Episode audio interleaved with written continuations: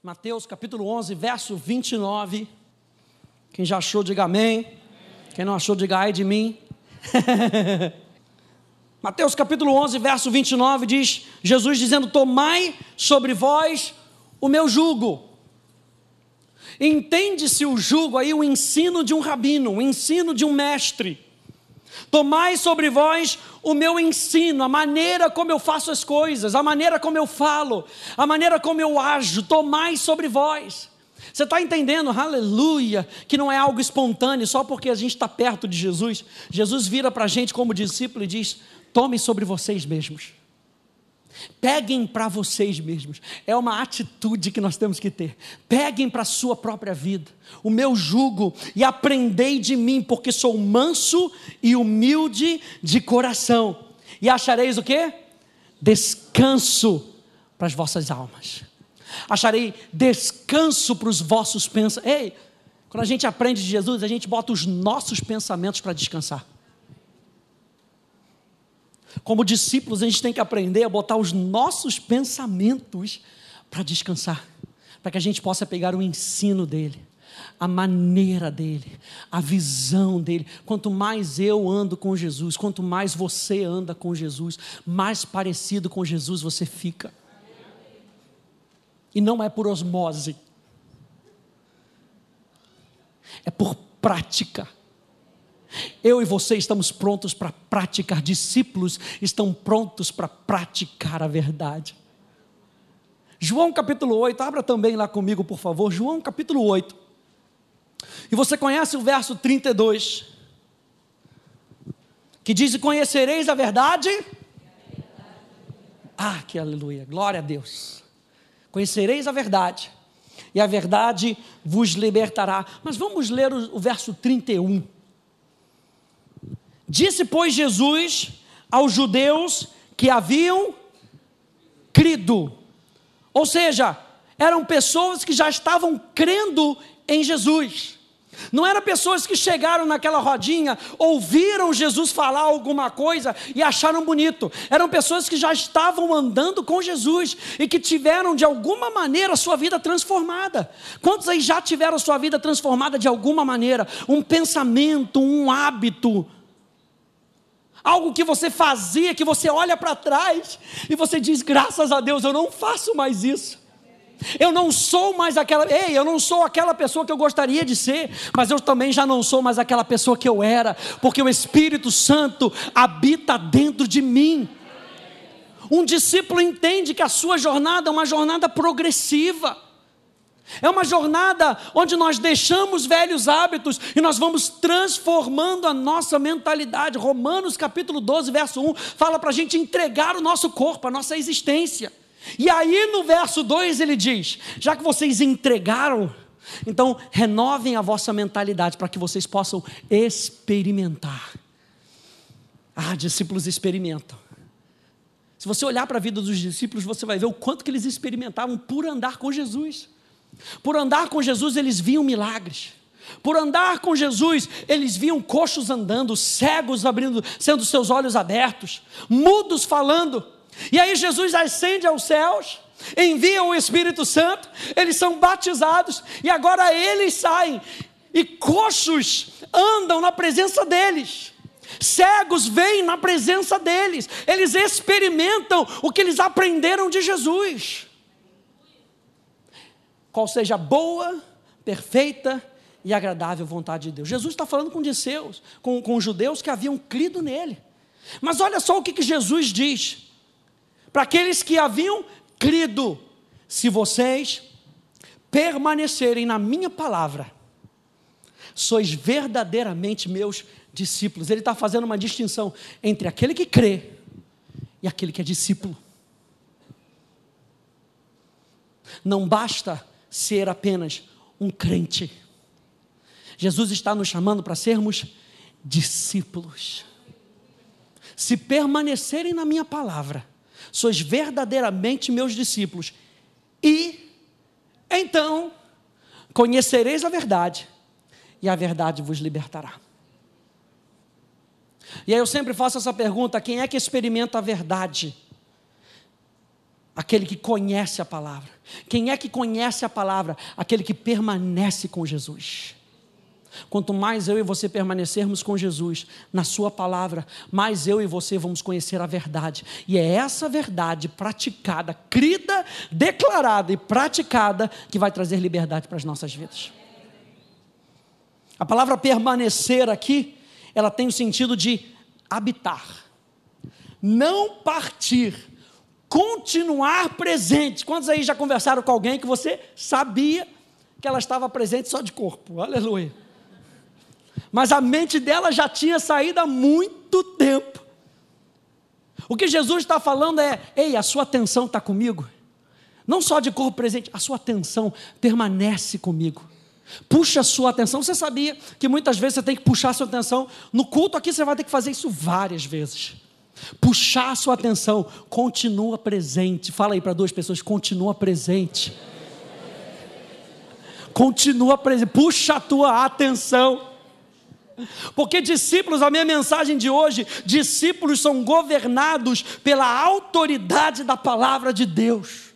Se vocês permanecerem na minha palavra, sois verdadeiramente meus discípulos. A gente pode ver vários benefícios da palavra de Deus. É a palavra que nos capacita para vivermos de forma digna do Senhor. É a palavra que produz estabilidade na vida cristã. É a palavra que nos protege de falsos ensinos, é a palavra que produz em nós o verdadeiro discernimento, é a palavra que fortalece a igreja, porque não viver todos os dias na palavra, se ela tem tantos benefícios. Você vai contratar lá a sua internet, primeira coisa que você pergunta: o que, que eu ganho? Quais são os meus benefícios? Você lembra que Davi fez isso? Quando chamaram Davi, Davi é o seguinte: estão propondo aí que quem matar o gigante, qual, o que, que eu ganho com isso? Quais são os benefícios que eu tenho para isso? Salmo 103 vai nos lembrar: bendize, ó minha alma, ao Senhor, e não te esqueças de nem um só dos seus benefícios. A palavra de Deus tem benefícios para nós. Por que viver fora da palavra? sem dúvida alguma para nós, número um, a palavra é a verdade. Por que, que ela é a verdade? Pelo simples fato de crermos naquele que a diz. Por que, que a verdade, por que, que ela é a verdade para nós? Ela é a verdade para nós porque Deus é a verdade. João 17, 17, Jesus diz: A tua palavra é a verdade. Ou seja, um discípulo acredita naquele que fez a promessa. Não é somente crer numa promessa, gente. É se lançar para aquele que fez a promessa. Um discípulo se lança, um discípulo acredita que aquele que fez a promessa é fiel, que não mente, não há sombra de variação nele. Por isso que quando a gente se relaciona com Ele e a gente passa por um dia mal, a nossa âncora, a nossa esperança está no caráter dele. E não somente puxar uma, uma, uma, promessa de uma caixinha de promessa, ou de abrir um versículo em alguma passagem, não. É crer que aquele que fez a promessa, ele não vai mentir, ele vai me sustentar até o fim. O nosso relacionamento não é um relacionamento com um livro. Jesus, em João, se eu não me engano, capítulo 5, deixa eu dar uma olhada aqui, vou fazer um confere aqui rapidinho. João capítulo 5, verso 39. Ei, nós amamos a lei, nós amamos a palavra de Deus. A lei do Senhor é perfeita. Nós amamos essa palavra, mas o nosso relacionamento é com o espírito da palavra. Porque a gente sabe que a letra mata, mas é o espírito que vivifica. E Jesus fala isso para esses homens, verso 39: examinai as escrituras, porque julgais ter nelas a vida eterna, e são elas mesmas que fazem o quê? Testificam de mim, apontam para mim. Verso 40: Contudo, não quereis vir a mim para ter vida. O que, que Jesus está falando? Vocês conhecem muito o livro, mas vocês não conhecem a pessoa a quem, para quem o livro aponta. Não sei se você já ouviu aquela história de uma festa de aniversário que a menina vai ter e quer ter a festa de aniversário de 15 anos e quer ter a festa de aniversário de 15 anos e ela, ela faz um pedido. Ela faz, ah, eu queria que o meu namorado lesse o Salmo 23. O pai falou, não, tá bom. Então eu também gostaria de fazer um pedido, gostaria que a vovó lesse o Salmo 23.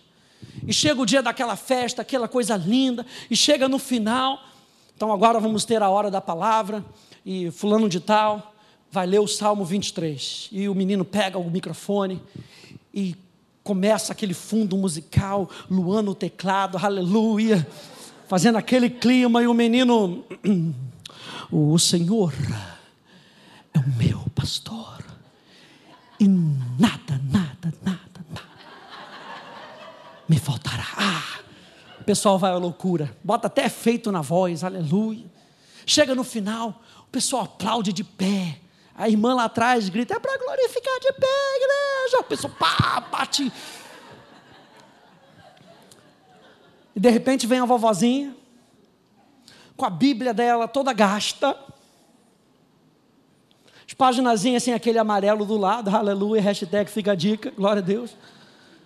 E ela pega, e ela começa a ler o Salmo 23.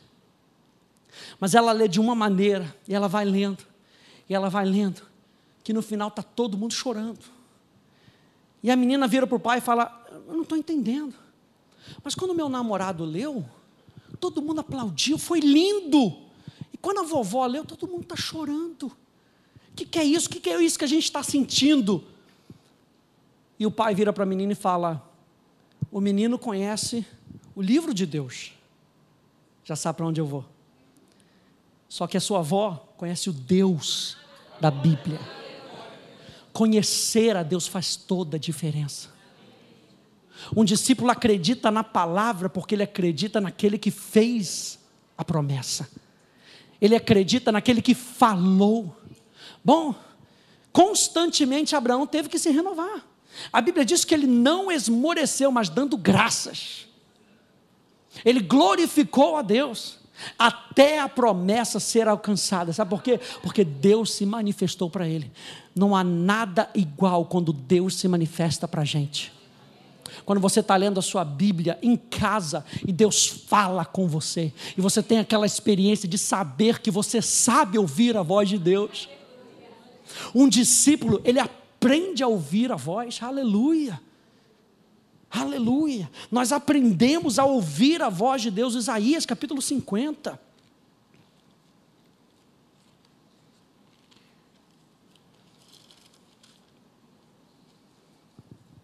Isaías capítulo 50.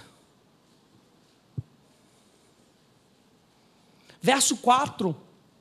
Diz: O Senhor Deus me deu língua de eruditos, para que eu saiba dizer boa palavra alcançado. Ele me desperta todas as manhãs, desperta-me o ouvido para que eu ouça como os eruditos. A palavra erudito aqui no hebraico é discípulo, para que eu ouça como um discípulo.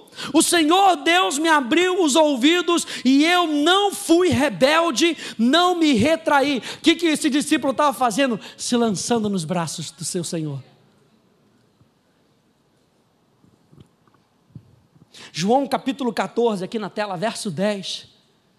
Diz: Não creis que eu estou no Pai e que o Pai está em mim? As palavras que eu vos digo, não as digo em minha própria autoridade, mas o Pai que habita em mim realiza as suas obras. Quem não me ama, não obedece às minhas palavras. Outro dia eu estava falando isso com o pastor Hélio. Como muitas vezes é fácil nós dizermos que nós amamos a Deus. Como muitas vezes sai no automático. Mas quando a gente vai olhar os nove fora da nossa vida, será que nós estamos amando, obedecendo a palavra? Será que nós estamos realmente amando a Deus? Porque quando nós amamos a Deus, nós amamos a Sua palavra. Quanto amo a Sua lei, ela é minha meditação de dia e de noite. O que, que Deus estava ensinando Josué? medita nas minhas palavras de dia. Ama ao seu Deus.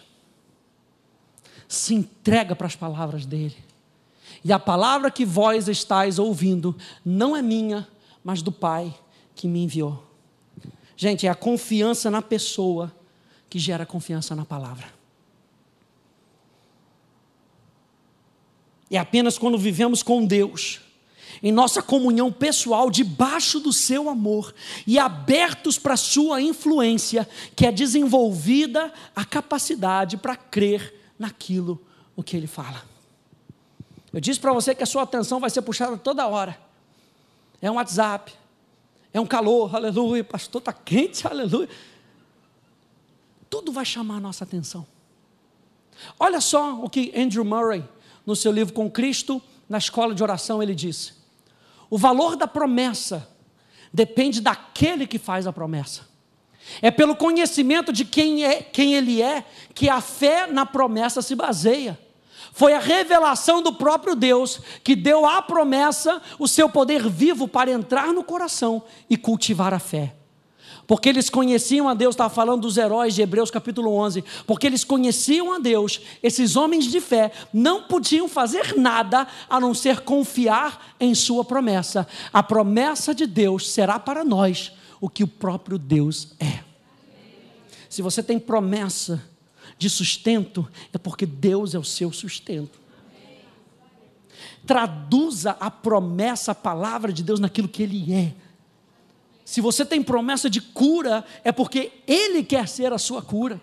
Se você tem promessa de paz, é porque Ele é a sua paz. Se você tem promessa de vitória, é porque Ele é a sua vitória. Crer em Deus é crer na Sua promessa, e crer na Sua promessa é crer em Deus, na pessoa de Deus. João capítulo 17, verso 3 vai dizer que a vida eterna é essa: que te conheçam a Ti, o único Deus verdadeiro e ao teu filho a quem tu enviastes. Isso é vida eterna. Não fica esperando morrer para ter a vida eterna. Nós temos vida eterna implantada dentro de nós e a vida eterna é essa: conhecer a Deus todos os dias. Aleluia. Eu gosto dessa frase de Santo Agostinho. Ah, vem ele com os mortos. Aleluia. A fé cambaleará se a autoridade das Escrituras vacilar. A fé está ligada ao quanto nós nos apoiamos, nós nos baseamos na palavra. Ou seja, olha só, não podemos ter fé genuína sem a verdade. Não podemos permanecer contra as tempestades sem a verdade. Não podemos agradar a Deus, porque sem fé é impossível agradar a Deus. Eu e você não podemos agradar a Deus sem a verdade. O que que agrada a Deus? É a verdade sendo implantada no nosso coração. Não foi isso que João disse para Gaio? Não tenho maior alegria de ver que os meus filhos andam na verdade. E Gaio era um discípulo de João. E João estava expressando algo que era do coração de Deus. Para mim é como se Deus estivesse dizendo para mim e para você: eu não tenho maior alegria, Márcia, de ver quando você anda na verdade. Eu não tenho maior alegria, Maju, quando você escolhe pela verdade. Eu não tenho maior alegria, Bia, em ver quando você decide, escolhe pela verdade. Não tenho maior alegria. E nós só podemos escolher a verdade pela fé.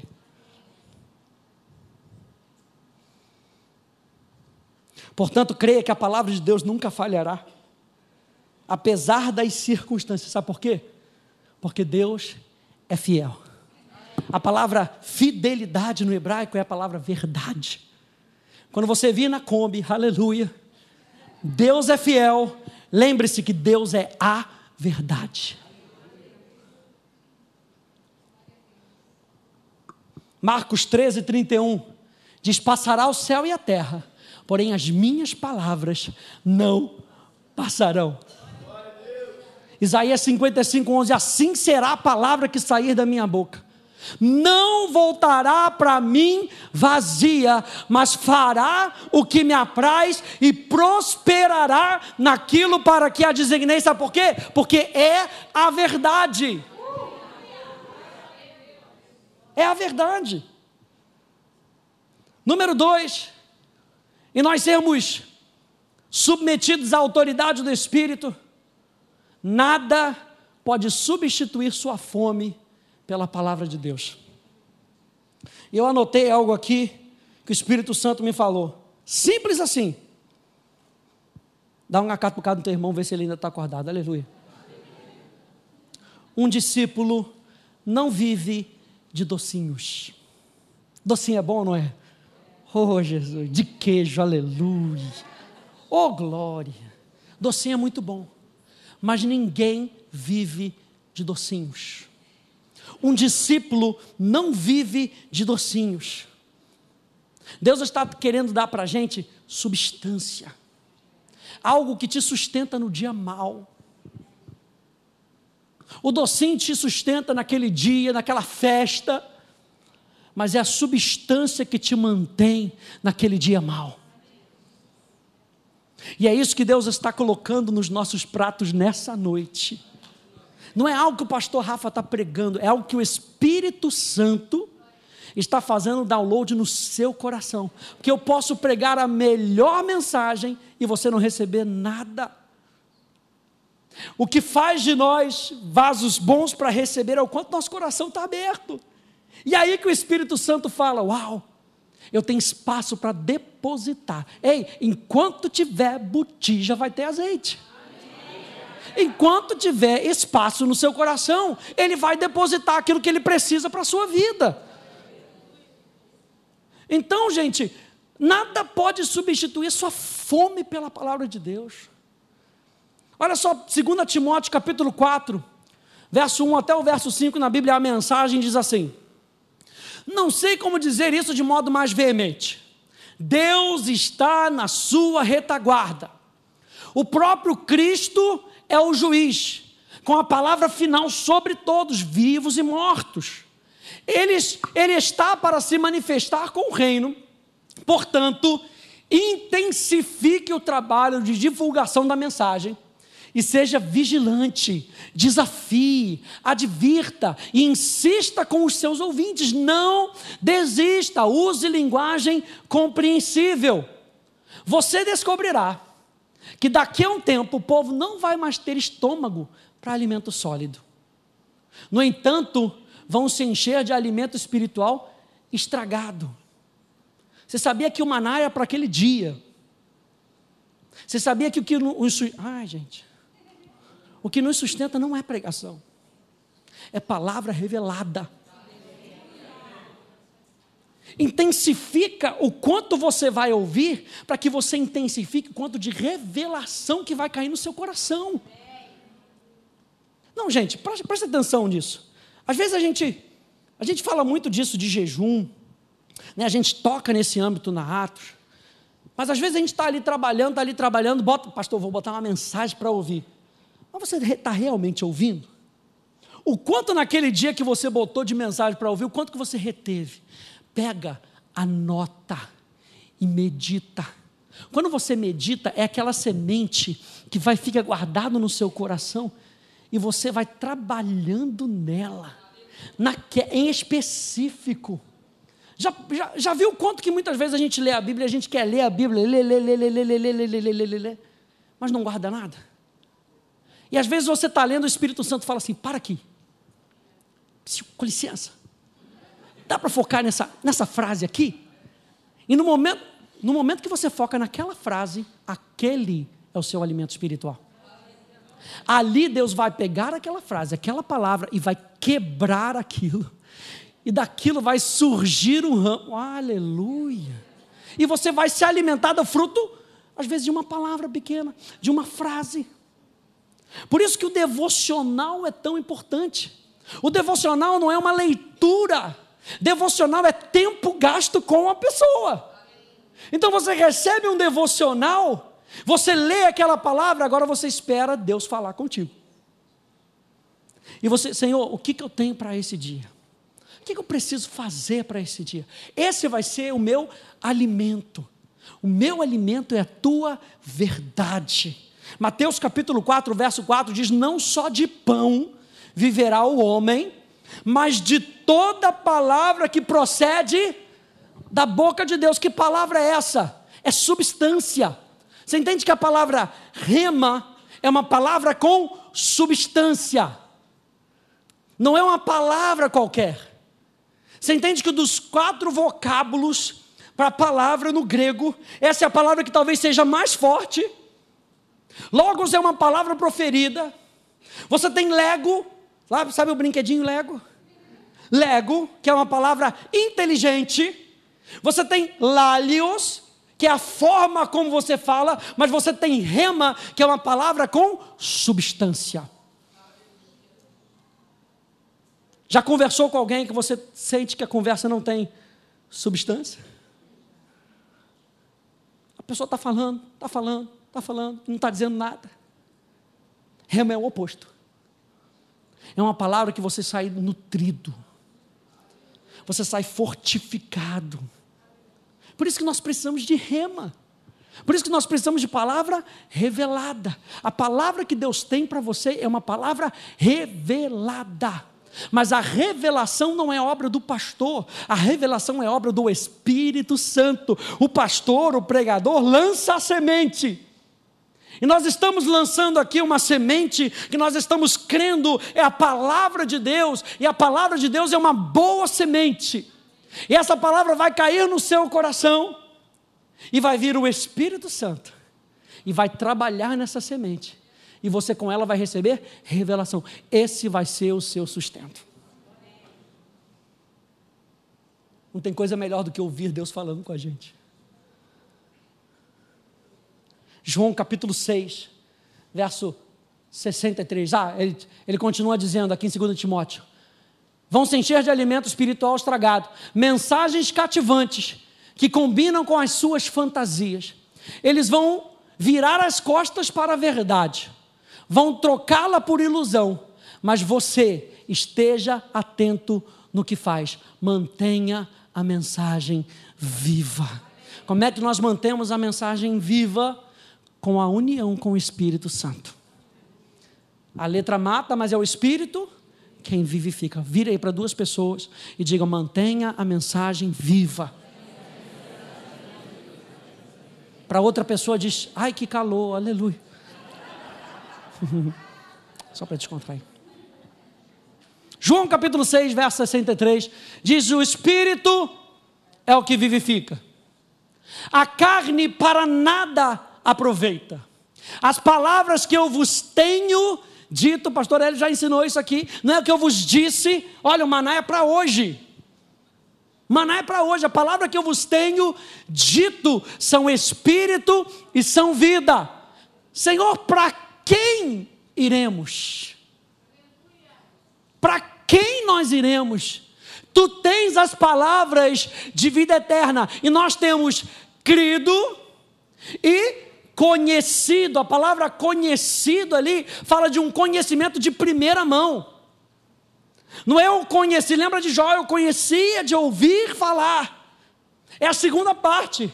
Agora os meus olhos te veem, a palavra ver ali no hebraico, experimentar. Agora eu experimento quem tu és. Agora você tem crido e porque você está crendo, você tem experimentado que tu és o santo de Deus.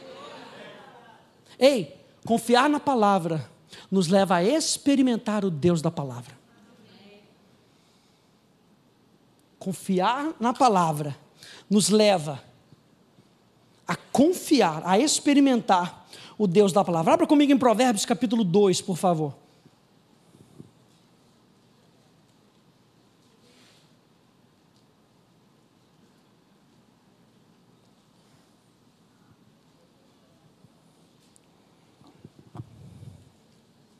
Provérbios capítulo 2.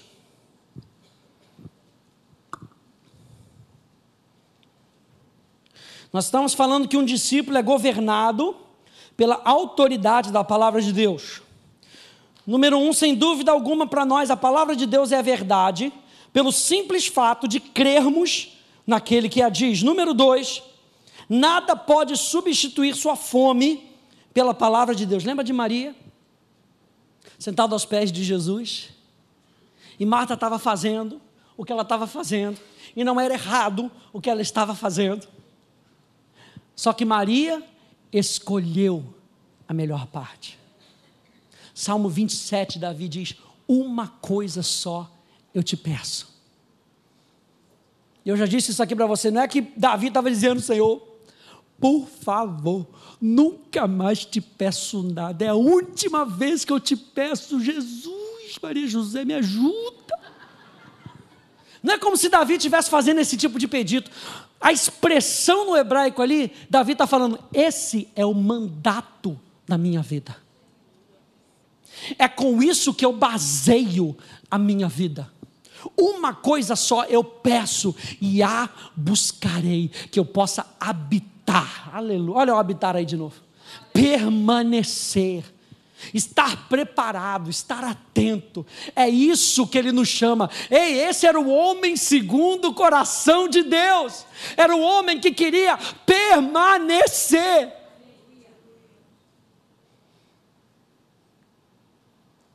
Provérbios, né? Filho meu, se aceitares as minhas palavras e esconderes contigo os meus mandamentos, para fazeres atento à sabedoria o teu ouvido, e para inclinares o coração ao entendimento. E se clamares por inteligência e por entendimento alçares a voz, se buscares a sabedoria como prata e como tesouros escondidos a procurares, então entenderás o temor do Senhor e acharás o conhecimento de Deus, porque o Senhor dá a sabedoria, e da sua boca vem a inteligência e o entendimento. Salmo 37, 3: Confia no Senhor e faze o bem. Habita, permanece, faz lugar de morada, habita na terra e alimenta-te da verdade.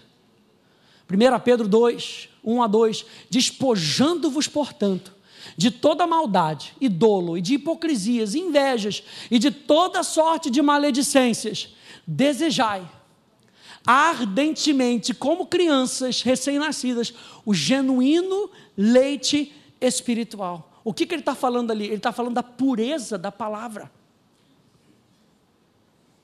A Bíblia diz que Judá, está falando que Judá se liga, lá em Gênesis, falando que Judá se liga a uma vinha. E o fruto disso é que seus olhos são vermelhos carmesim e seus dentes brancos como leite. Isso fala que Judá, quando se liga à videira, uau, vê tudo através da obra consumada de Jesus, e aquilo que ele fala é puro. Jesus, João capítulo 15, tu és a videira verdadeira, e nós somos os ramos, nós estamos ligados em ti, nós habitamos em Ti, nós permanecemos em Ti, Senhor. E por conta disso, Senhor, a maneira como nós olhamos para o mundo, a maneira como nós olhamos para a vida, é através da obra consumada do sangue de Jesus. E como nós falamos? Através do genuíno leite espiritual. E Pedro fala: desejai ardentemente, como crianças recém-nascidas, o genuíno leite espiritual, para que por ele vos seja dado crescimento para a salvação. Número um, a gente crê na palavra, a gente crê na promessa, por causa daquele que, que fez a promessa. Número dois, como discípulos, nós nos alimentamos de palavra sólida. E número três, exalte a palavra acima das suas opiniões ou sentimentos. Lembra que nós falamos que quando nós colocamos sobre nós, tomamos sobre nós o nosso jugo, ele dá descanso para a nossa alma, ele dá descanso para os nossos pensamentos. É como se nós colocássemos os nossos pensamentos para descansar, enquanto os pensamentos dele operam na nossa vida. Então nós precisamos exaltar a palavra acima das nossas opiniões ou dos nossos pensamentos. Romanos capítulo 3, verso 4, anote aí por favor. Diz: Seja Deus verdadeiro e mentiroso todo homem. Deus é a verdade. O que ele diz é a verdade. Está contrário ao que Deus disse, é mentira. Hum. Não é bom a gente fazer isso diante de um laudo médico? Pastor, não é fácil. Ninguém disse que era fácil. Mas é o posicionamento de fé. Seja todo o resto mentiroso e só Deus verdadeiro. E se Deus disse que Ele vai trazer restauração para a sua vida, seja Ele o verdadeiro e mentiroso o mundo. O que o mundo quer fazer com a gente é inverter a posição com que o mundo seja verdadeiro ou politicamente correto, para que Deus seja o mentiroso. E é isso que o mundo tem feito com muitas pessoas. Mas a palavra de Deus continua sendo a base com que Deus seja a verdade na nossa vida e todo o resto, contrário à verdade, seja mentira. Não dá para a gente brincar com o pecado. Ou é pecado ou não é pecado. Não tem meio pecado. Não tem mentira branca, amarela, cinza e preta. Ou é verdade, ou é mentira. A verdade da palavra é absoluta na nossa vida. A verdade na palavra é absoluta na sua família. A verdade da palavra é absoluta na sua saúde. É absoluta. Jeremias capítulo 17. Vamos terminar com Jeremias capítulo 17.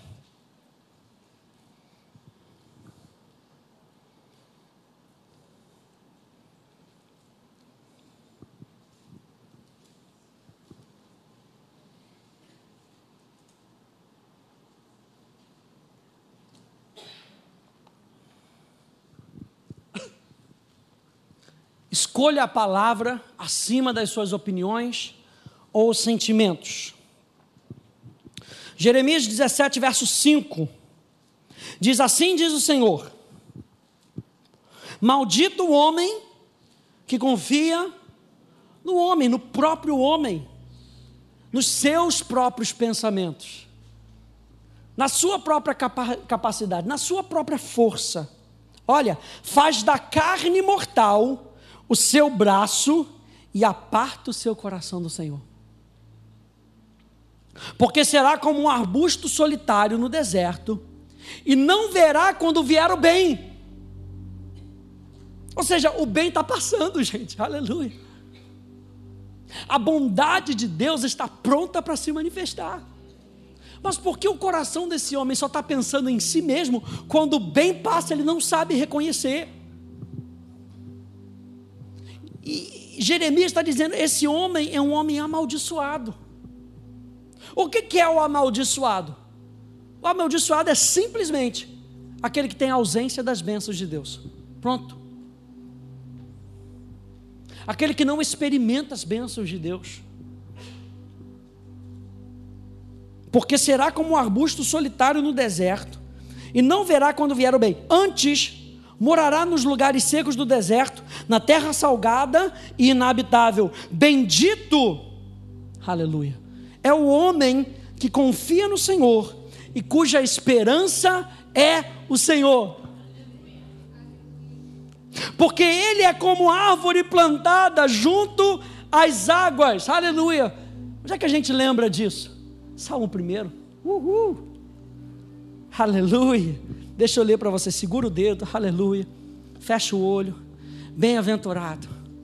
O homem que não anda no conselho dos ímpios, não se detém no caminho dos pecadores, não se assenta na roda dos escarnecedores, antes o seu prazer está na lei do Senhor, na palavra de Deus, na verdade. Esse é o discípulo na sua lei, medita, reflete, contempla as palavras abandonando interiormente as distrações exteriores, aleluia, totalmente imerso, extasiado, alheio a quem nos rodeia, em comunhão com Deus.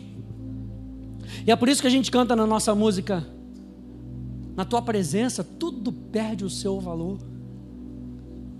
Quando aquele que tem maior valor na nossa vida se manifesta, não tem nada que se compare. tem nada que se compare. Você tenta comparar ele com as riquezas da vida, não se comparam. Você tenta comparar ele com a alegria momentânea, nada se compara. Tentar comparar uma Ferrari com um Fusquinha. Não, não jogam na mesma liga. Ele é como árvore plantada junto à corrente de águas, que no devido tempo dá o seu fruto, e cuja folhagem não murcha, e tudo quanto ele faz será bem sucedido. Os ímpios não são assim, são, porém, como a palha que o vento dispersa. Por isso, os perversos não prevalecerão no juízo, nem os pecadores na congregação dos justos. Você consegue ver que ele faz separação entre justo e pecador? Pecador e Velho Testamento, hein? Pecador de um lado, justo do outro lado. No Velho Testamento já estava dizendo que o justo não pode ser pecador e o pecador não pode ser justo. Ou é justo ou é pecador. Só um adendo. Como diz o pastor Hélio, um parênteses. Pois o Senhor conhece o caminho dos justos, mas o caminho dos ímpios perecerá. Jeremias diz: Bendito o homem que confia no Senhor e cuja esperança é o Senhor, porque ele é como árvore plantada junto ao ribeiro das águas, que estende as suas raízes para o ribeiro e não receia quando vem o calor, mas a sua folha fica verde, e no ano de sequidão não se perturba, nem deixa de dar fruto. Eu fico olhando para aquele povo que foi para o cativeiro, e o povo está lá no cativeiro, o povo de Israel, e tanta coisa oprimindo, oprimindo. Ah, como é que nós vamos cantar os cânticos? Cantam aleluia. No tempo da sequidão, nós temos que checar no nosso coração se nós temos verdade revelada o suficiente para que os ruídos do mundo não sejam maior do que as águas, a voz de muitas águas que está dentro de nós. A verdade tem uma voz forte. Por isso que nada se compara à verdade, a verdade é absoluta da palavra.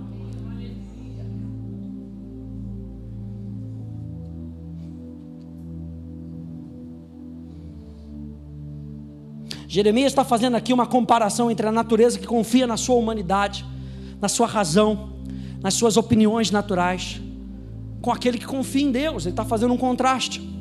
Quando você olha no verso 9, você vê lá, ah, ele diz que o, o coração é enganoso. O que, que coração é enganoso? E vai lá no verso primeiro. O coração do pecador é enganoso. Mas o coração daquele que é nova criatura, que tem a sua mentalidade renovada na palavra. Ei, nós podemos confiar na palavra de Deus que está dentro de nós. Por isso que Davi renovava a sua palavra, ele falava: Eu comungo com os meus próprios pensamentos quando eu vou dormir. Eu converso comigo mesmo, sabe por quê? Porque ele estava tão cheio da palavra, que era a palavra conversando com ele. Não tem quem conversar? Conversa com a palavra, aleluia. Pastor, ninguém conversa comigo. Jesus está querendo conversar contigo, aleluia. A velha natureza fala da essência do pecado uma vida que foca no ego e não em Deus. E a vida centrada no ego é caracterizada por orgulho, autoconfiança, dependência em si mesmo, nas suas próprias habilidades, autoafirmação, busca por ser aceito no mundo, olhar para as circunstâncias da perspectiva humana. A vida é egoísta, uma vida comum. Mas a essência da salvação, a essência da nova natureza, é a negação desse ego e o retorno para uma vida centrada em Deus. A vida centrada em Deus é caracterizada por confiança em Deus, dependência de Deus e na sua habilidade, na sua provisão, uma vida focada em Deus e nas suas ações, humildade diante de Deus, negação do ego, busca primeiramente do reino de Deus e da sua justiça, busca da perspectiva de Deus em cada circunstância, uma vida santa e piedosa.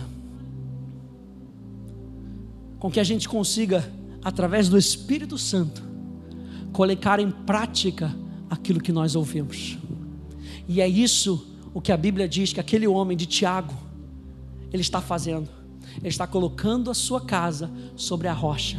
Ele não apenas está ouvindo a mensagem, ele está ouvindo a voz daquele que está dentro dele, o Espírito Santo, que ajuda a colocar em prática. O discípulo é aquele que se submete à autoridade da palavra de Deus. Amém, gente? Fique de pé comigo, por favor.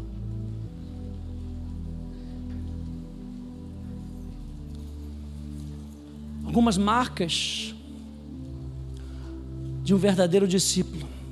E disse Jesus aos judeus que haviam crido nele: Se vocês permanecerem na minha palavra, sois verdadeiramente os meus discípulos. Aleluia, aleluia. Senhor, nós te amamos.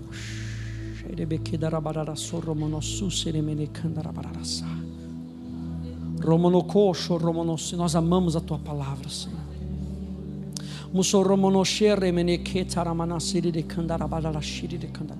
Sinta o teu homem interior sendo fortalecido nessa noite. Sinta-se preparado para resistir às obras do inferno que vem contra você. Perceba que Deus está te preparando, aleluia. A tua palavra nos prepara, Senhor. É a tua palavra, confiamos em Ti, confiamos em Ti, confiamos em Ti. Aquele que fez a promessa, nós confiamos em Ti, meu Rei. Aquele que fez a promessa, nós confiamos em Ti, Senhor. Aquele que fez a promessa, aleluia. Nós nos lançamos em Ti, meu Rei.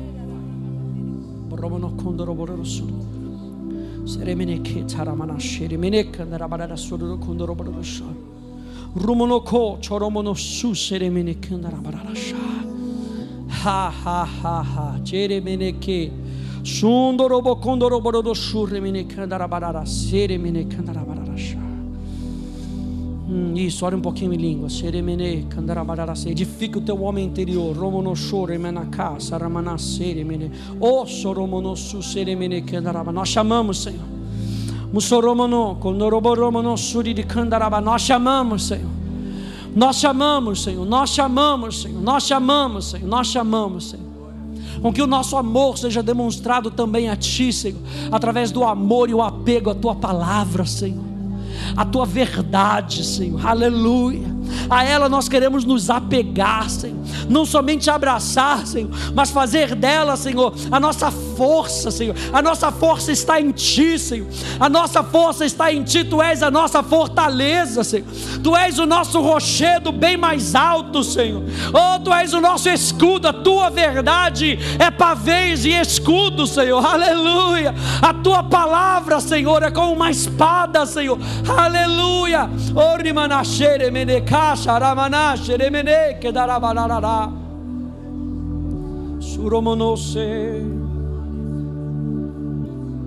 rumbo no eh, eh, eh. Oh.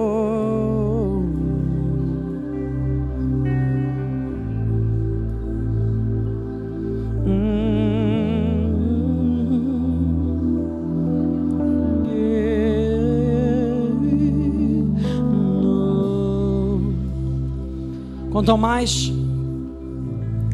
sejam fortalecidos no Senhor e na força do seu poder, revestivos de toda a armadura de Deus, para poder ficar firmes contra as ciladas do diabo, porque a nossa luta não é contra o sangue e a carne, e sim contra os principados e potestades, contra os dominadores desse mundo tenebroso, contra as forças espirituais do mal nas regiões celestes. Portanto, tomai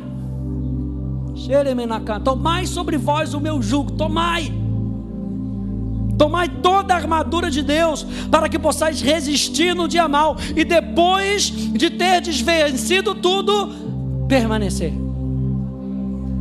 Disse isso aos judeus que haviam crido nele: se vocês permanecerem na minha palavra, e depois de haver desvencido tudo, permanecer inabaláveis Estás, pois, firmes, cingindo-vos com a verdade, e vestindo-vos da couraça da justiça, calçai os pés com a preparação do evangelho da paz, embraçando sempre o escudo da fé, com o qual podeis apagar todos os dardos inflamados do maligno. Tomai também o capacete da salvação e a espada do Espírito, que é a palavra de Deus com toda oração, olha o relacionamento, com toda oração e súplica, orando em todo tempo no Espírito, e para isso vigiando com toda perseverança e súplica por todos os santos, e também por mim, para que me seja dada no abrir da minha boca, aleluia. A gente leu em Isaías capítulo 50, aleluia.